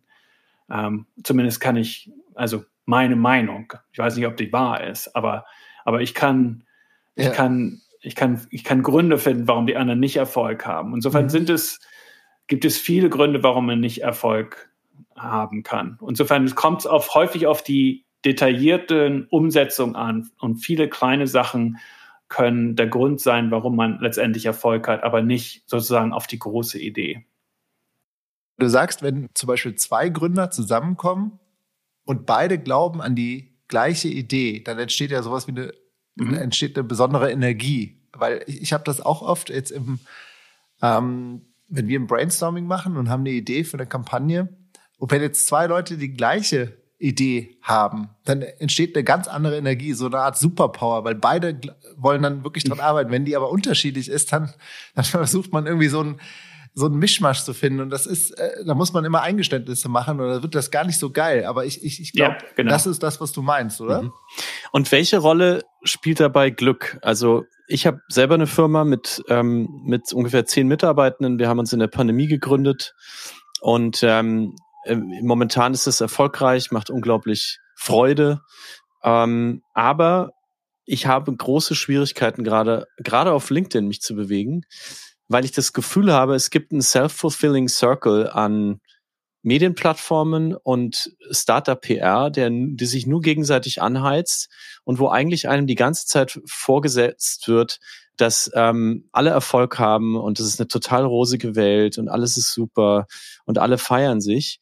Und was nie erwähnt wird, ist, dass die meisten keinen Erfolg haben und dass die, die Erfolg haben, eine riesige Portion Glück mitbringen. Und ich habe mhm. manchmal den Eindruck, auf LinkedIn feiern sich Leute, die wahnsinnig viel Glück haben äh, und tun so, als hätten sie das verdient. Ja. Wie siehst nee. du das, wenn du die Startup-Welt heute anguckst? Ja, nee, ich würde sagen, Glück ist ein, ist ein großer Anteil. Ähm, es, man, man kann einfach die Statistiken angucken, wie viele Startups gestartet werden und wie viele erfolgreich äh, sind. Und ich war in Stanford, als ich in Stanford war, gab es nur einen Kurs von, wo es um Entrepreneurship ging. Ähm, jetzt gibt es in Stanford mindestens zehn Kurse zu dem Thema. Aber was, was ich interessant war und was mich ermutigt hat, auch ähm, den Weg von Entrepreneurship zu wählen, ist, dass ich das gefühlt habe, das gibt dieses deutsche geflügelte Wort, alle kochen nur mit Wasser sozusagen, ist, dass diese Leute, die diesen, das waren also wirklich erfolgreiche, sehr erfolgreiche Entrepreneurs zu der Zeit, die sind heute weniger bekannt, aber Scott McNeely, der hat Sun Microsystems gegründet, war damals einer der erfolgreichsten Startups zu der Zeit oder Scott Cook von Intuit. Wie gesagt, heute sind die nicht mehr so bekannt, aber damals war das so wie Facebook und ähm, Google. Und oder Heidi Royson, die hatte eine Firma, die hieß Teammaker, waren also die, die großen Stars zu der Zeit. Und fast alle arbeiten an irgendeinem neuen Startup, der eigentlich gar nicht so erfolgreich war. Und ähm, habe mir dann auch überlegt, ne? Also da war wohl doch irgendwie Glück dabei, weil irgendwie waren bei vielen, obwohl sie ja eigentlich große Vorteile haben, dadurch, dass sie schon so einen erfolgreichen Startup hatten, dass die wesentlich einfacher war, Mitarbeiter zu bekommen, wesentlich einfacher war, Finanzierung zu bekommen äh, und so weiter. Ähm, insofern ist Glück sicherlich eine, eine sehr wichtige Rolle. Andererseits, je länger, je häufiger man Sachen versucht und je länger man dranbleibt, desto leichter ist es auch für Glück für einen zu finden. Also das, das ist auch wahr. Was mich interessiert, Konstantin, du, du hast diese Plattform mitgegründet und, ähm, und ich glaube 2009 war das dann, bist du, bist du wieder raus und warst dann zwischenzeitlich auch bei einem anderen Startup, ähm, den Namen habe ich jetzt ehrlicherweise Jackster, vergessen. Ja. Aber Jackster, genau. Jetzt, jetzt frage ich mich, ich glaube, jemand, der was gründet und äh, so auch eine Plattform mitgegründet hat, da, da muss doch doch ein Feuer äh, in dir lodern, in dir brennen. Will der nicht eigentlich jetzt direkt zum nächsten gehen? Hast du, hast du diesen Gründergeist verloren? Nee, ich finde, also ich finde es eigentlich eher, aus meiner Sicht ist, was ein Entrepreneur ausmacht, ist jemand, der immer neue Sachen machen will und neue Sachen lernen. Für mich ist das eigentlich, also ich finde es mhm. irgendwie untypisch, dass man einfach immer das Gleiche wieder neu machen will, immer noch einen neuen Startup, immer das Gleiche wiederholen. Für mich ist das untypisch. Also ich will immer neue Sachen machen und ich habe, mhm. wie gesagt, ich habe LinkedIn für vier Jahre gemacht und dass das, jetzt will ich andere Sachen machen. Also für mich war Jackster die Gelegenheit, was Neues zu machen, was ich vorher nicht gemacht habe. Ähm, es war sozusagen von zwei Gründern reingeholt zu werden, um als Hired CEO zu sein. Ähm, bei, bei LinkedIn ähm, war ich Gründer, aber ich habe sozusagen funktional sozusagen die Rolle als, als Marketing und Chef gemacht, die ich schon vorher hatte. Eigentlich wollte ich das gar nicht machen. Ich wollte, weil ich dieses Consulting gemacht habe und meine Passion war als, und Reed fand das auch toll, dass wir so ein Marketplace für Service Provider aufbauen wollten. Wo Service Provider, hatte ich ja geschrieben, das war, hatte ich ja gesagt, das war auch meine Idee, dass man als Service Provider seine Kunden findet und uns auch sehr wichtig, viele Kunden wollen ja auch gute Service Provider finden. Und das wollte ich aufbauen. Und ich habe gesagt, ich würde gerne GM für diesen Marketplace werden. Und Reed hat gesagt, ja, okay, das kannst du, das kannst, das, das kannst du machen, das ist auch ideal für dich, aber wir brauchen erstmal VP Marketing. Mhm. Gesagt, okay, klar, mache ich, mache ich erstmal VP Marketing. Uh, ja, jetzt LinkedIn hat dieses LinkedIn Services vor einem Jahr gemacht. Also es hat 19 Jahre gedauert. Deswegen bin ich, bin ich lange ausgeschieden, bevor LinkedIn so weit war. Aber ich weiß nicht, ob ihr das gesehen habt. Aber jetzt hat LinkedIn endlich diesen Service Provider Marketplace aufgebaut und fängt gerade an, das aufzubauen. Aber, aber das ist, glaube ich, ein sehr gesehen, großes ja? Potenzial für, mhm. für LinkedIn. Genau wie ich habe immer geglaubt, dass der Sales-Aspekt wesentlich größer sein wird als Recruiting. Aber es gab auch gute Gründe, erstmal Recruiting aufzubauen. Also LinkedIn ist ein sehr langfristiges Business. Aber für mich ist das wes wesentlich reizvoller, immer irgendwas Neues machen, was Neues zu lernen. Und, da, und danach habe ich halt, danach, kurz, also deswegen habe ich, nachdem ich dieses CEO gemacht habe, das war eine sehr interessante Aufgabe, aber dann wollte ich nicht nochmal wieder CEO irgendwo anders machen. Dann wollte ich halt mal ähm, bei Early Bird Venture Capital das kennenzulernen. Dann war ich halt im Aufsichtsrat und dann habe ich Independent ähm, Aufsichtsrat gemacht. Aber jetzt, da habe ich das Gefühl, jetzt habe ich eigentlich alle Rollen in diesem Startup-Ökosystem durchgemacht. Jetzt bin ich mehr interessiert an Sachen im Non-Profit-Bereich zu machen und ähm, arbeite halt an, an, an Sachen mehr in diese Richtung hin. Also so, insofern ist für mich als Entrepreneur und als Learner ist es immer, als Entrepreneur machst du irgendwie neue Sachen und nicht immer, also für mich ist klar, ein neuer Startup ist auch was Neues, aber du machst im Prinzip immer du wiederholst das Gleiche einfach nur mit einer neuen Sache. Mhm. Und jetzt, du hast ja vorhin beschrieben, mhm. als du auf der mhm. Uni warst, Web 1.0.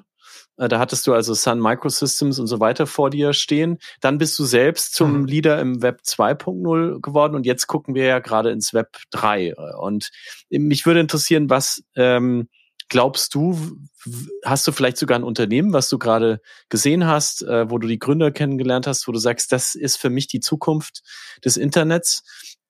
Ähm, und wo siehst du auch deine eigene Rolle da drin in dieser nächsten Generation der, der Internetunternehmer? Hm, keine besondere aktive Rolle, ähm, aber mich interessieren einfach ähm, Sachen, wie Technologie wirklich in das physische Leben äh, verbunden wird. Also das interessiert mich. Es gibt natürlich eine Rolle, wie, ähm, wie wir mehr ins Virtuelle eindringen mit Spielen und Virtual Reality. Aber zum Beispiel für mich sind Virtual Reality und Augmented Reality fundamental, fundamental unterschiedliche Sachen. Die, die werden häufig zusammen in einen, einen Topf mhm. geworfen. Aber für mich sind die fast in entgegengesetzte mhm. Richtung, weil Virtual Reality nimmt uns aus unserer physischen Realität weg.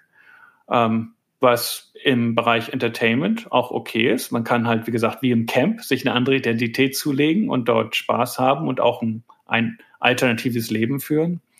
Andererseits Augmented Reality benutzt sozusagen alles, was im Internet und alles, was wir dort aufgebaut haben und führt uns zurück in unser physisches Leben. Äh, für mich ist diese zweite wesentlich interessanter, dass man sozusagen wenn ich mal LinkedIn als Beispiel nehme, all die Informationen, die ich in LinkedIn habe, wenn ich jetzt jemanden sehe auf einer Konferenz, dass es mir auf meinem, auf meiner Kontaktlinse abgebildet wird, welche Leute mhm. wir zusammen ähm, kennen und wo er zur Schule gegangen ist und so weiter, dass mir das ähm, gleich angezeigt wird. Also das gibt es. Ähm, das interessiert mich ein bisschen mehr, weil ich, ich mag halt diese mhm. äh, persönliche Realität. Ähm, ist mir sehr wichtig klar, wenn man mit Natur verbunden ist, ist das irgendwie interessanter als ein virtueller Baum. Und äh, Konstantin, und um auf die auf die Schlussgerade einzubiegen, wo siehst du deine eigene äh, Zukunft? Also wo möchtest du, sagen wir mal, Ende dieses Jahrzehnts äh, angekommen sein? Was mich interessiert, ist halt, ich habe halt ähm, nicht nur die Ressourcen, irgendwie meinen meinen Lebensunterhalt zu finanzieren, sondern ich habe Ressourcen, die um einiges darüber hinaus gehen und die möchte ich halt irgendwie, äh, und ich habe, fände es unverantwortlich, die für mich einzusetzen, die möchte ich halt irgendwie sinnvoll für ähm, dafür einsetzen, um das Leben anderer zu verbessern. Ähm, und ich bin nicht einer, also ich bin halt Entrepreneur, deswegen werde ich das nicht irgendwo stiften ähm, mhm. an Stanford mhm. oder so etwas. Und auch kein Trust Fund für deine Töchter? Nein, denke auch nicht. Ähm, weil ich denke, dass die brauchen das nicht. Um, es gibt andere, die es vielleicht mehr brauchen. Und als Entrepreneur würde ich halt lieber selbst sozusagen damit aktiv umgehen. Und was ich genau damit mache, weiß ich noch nicht. Aber eine Idee ist, also ich denke, ich, ich werde mich in dieser Phase engagieren. Wir hatten ja über diese, ähm, dieses Austauschjahr geredet, weil ich denke, das ist so eine wichtige Lebensphase, wo man seine, wo man als, als Mensch sehr beeinflusst wird. So dieses Alter von 15 bis 25 Jahre. Ähm, ich glaube, das ist eine Phase, wo man viel auf Menschen positiv beeinflussen kann.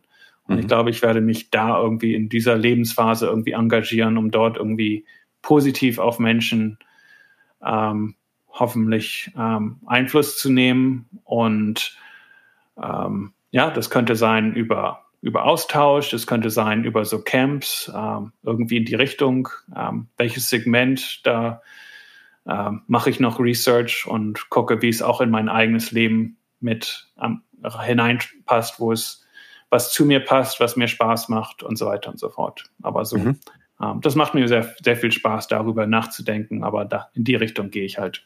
Aber ich mache weiterhin, ich bin aktiv halt über in der Tech-Szene über, wie gesagt, Mentoring und ähm, auch, wie gesagt, wenn deutsche Entrepreneurs hier in der Gegend sind, viele kontaktieren mich auch über LinkedIn, wenn sie zu Besuch kommen gehe ich auch häufig nicht nur mit Stanford-Studenten, sondern auch mit europäischen Entrepreneurs wandern und das macht du, mir auch weiter Spaß. Du gehst nach wie vor wandern, gehst du auch nach wie vor hochalpin? Du hast ja eine hochalpine Silicon Valley-Gruppe äh, gegründet, die, die Half Domers, mit denen du wirklich äh, Tages- und äh, sogar mehrere Tagestouren äh, machst und wirklich hart rangehst ans Wandern. Machst du das weiter? Ja, die ist ein bisschen jetzt wegen Covid etwas zurückgetreten, mhm. aber wir haben ähm, jetzt für in April, ähm, also erstmal eine, eine Warm-up-Wanderung geplant, aber wir werden auch wieder, ja, längere, längere Wanderungen sind wieder angeplant und ja, das mache ich auch gerne. Cool. Und äh, wo siehst du deine Zukunft geografisch? Also bist du Amerikaner oder zieht es dich vielleicht sogar wieder zurück nach, nach Deutschland? Doch, ich, ich werde schon hier in äh, in Kalifornien bleiben. Das gefällt mir gut und es gibt, aber ich werde sicherlich auch äh, viel in der Weltgeschichte umherreisen. Es gibt viele, viele schöne Orte auf der Welt und ähm, jetzt, wo die Kinder auch bald nicht mehr im Haus sind, dann ähm, gibt es mir auch mehr, mehr Flexibilität, das, das zu nutzen, solange ich noch gesund bin. Hast du denn einen Lieblingsort, einen Herzensort in den USA, an den es sich immer wieder zieht? Hm, ich bin sehr zufrieden, wo ich bin. Deswegen bin ich auch hier, sonst, sonst würde ich wahrscheinlich dorthin ziehen. Verstehe, das merkt man dir auch an und ich glaube, du hast jetzt äh, nach unserem Podcast nicht nur Mittagessen, sondern auch ähm, eine Tennisstunde vor dir. Da genau. wollen wir dich nicht länger davon abhalten. Ähm, Olli übrigens äh, äh hat gerade ähm, ist gerade aus weg von der Kamera, weil er seine Technik nochmal rebootet, aber alles gut. Ähm, ich soll dich ganz lieb grüßen. Und wir geben am, wir geben am Schluss des Podcasts immer nochmal dem Gast das Mikrofon, um sozusagen die Freiheit, die du so schätzt als, mhm. äh, als retired Entrepreneur, nochmal ähm, auszuleben. Was möchtest du unseren Hörerinnen und Hörern da draußen zwischen Deutschland und Amerika noch mitgeben äh, am heutigen Tag? Was möchtest du noch allen, allen teilen? Vielleicht hast du ein persönliches Mantra, das du gerne teilst. Ähm, vielleicht gibt es ein Announcement von dir, vielleicht gibt es einen Tipp äh, oder einen mhm. guten Rat, was auch immer es sein mag. Ich denke, es ist einfach so, sein Leben vor sich hinzuleben, dass man einfach, ähm, es gibt immer viel zu tun, dass man einfach ein bisschen Zeit sich nimmt und überlegt, was man wirklich, was das Wichtige ist in seinem Leben und, ähm, und dass man nicht nur Sachen macht, die von anderen Leuten für einen erwartet wird, sondern was, was wirklich für einen persönlich wichtig ist und auch bereit ist, Wege zu gehen, die vielleicht nicht nicht immer so von der Gesellschaft, von Freunden, von Kollegen erwartet sind ähm, und auch bereit sind, die zumindest zu erwägen und, und dann die Entscheidung zu treffen und, ähm, mhm. und die zumindest auszuprobieren. Und wenn sie nicht funktionieren, das ist auch okay. Aber das ist für mich auch der Grund, ein Startup zu gründen. Es, es geht nicht um die finanziellen Sachen, weil meistens ist es finanziell nicht der beste Weg, weil die meisten, wie du gesagt hast, nicht funktionieren. Ähm, aus diesem Grund ist es auch nicht ein Grund, warum man meistens irgendwie einen guten Ruf bekommt. Aber wenn man es bereuen würde, es nie versucht zu haben, das ist, glaube ich, der Hauptgrund, ein, ein Startup zu gründen, wenn man es später, wenn man irgendwie sagt, äh, das, das war aber schade, dass ich es nie versucht habe und das bereue ich, dann sollte man es wirklich machen. Aha, okay, also wir haben so viel gelernt heute von dir, von dir über das Unternehmersein, äh, dass der, der Gründer ja wichtiger ist als die Idee, dass es wichtig ist wie beim Tennis, auch wenn man 0,40 hinten legt, nicht aufgeben, äh, auch wenn alle das doof finden, dranbleiben. Und jetzt hast du, auch wenn die Idee vielleicht unbeliebt ist äh, oder mal komplett vom Weg abbiegt, weitergehen, wenn man das Gefühl hat, wenn ich das nicht machen würde, dann würde ich das später bereuen. Also ganz viele, ganz wichtige äh, Lessons und du hast uns am Anfang gesagt, du hast so dicke Bücher gewälzt, als du Unternehmer wurdest. Ich habe das Gefühl, du hast uns ganz viel von deinen Learnings, die du aus diesen Büchern genommen, an die Uni gebracht hast, dann in mehreren Unternehmen ausgetestet hast, heute mitgegeben. Dafür vielen, vielen Dank, Konstantin. Und äh, wir haben uns wahnsinnig gefreut, äh, dich bei Wunderbar Together dabei zu haben. Ähm, und wir erhoffen, dass wir vielleicht dich nochmal einladen dürfen als Mentor, ähm, vielleicht in deiner neuen Rolle als Helfer ähm, des Schulaustauschs, der in diesem Jahr übrigens großes Jubiläum hat, äh, 50 Jahre äh, gibt es diesen äh, German American Exchange und äh, wir haben uns riesig gefreut über deine großzügige Zeit und ähm, deine Learnings. Äh, ganz toll, äh, dass du Teil unseres äh, Projekts geworden bist. Vielen Dank. Okay, danke Felix und ich sehe zumindest Ollis Foto. okay, mach's gut. Mach's gut und vielen Dank. Ciao. Ciao.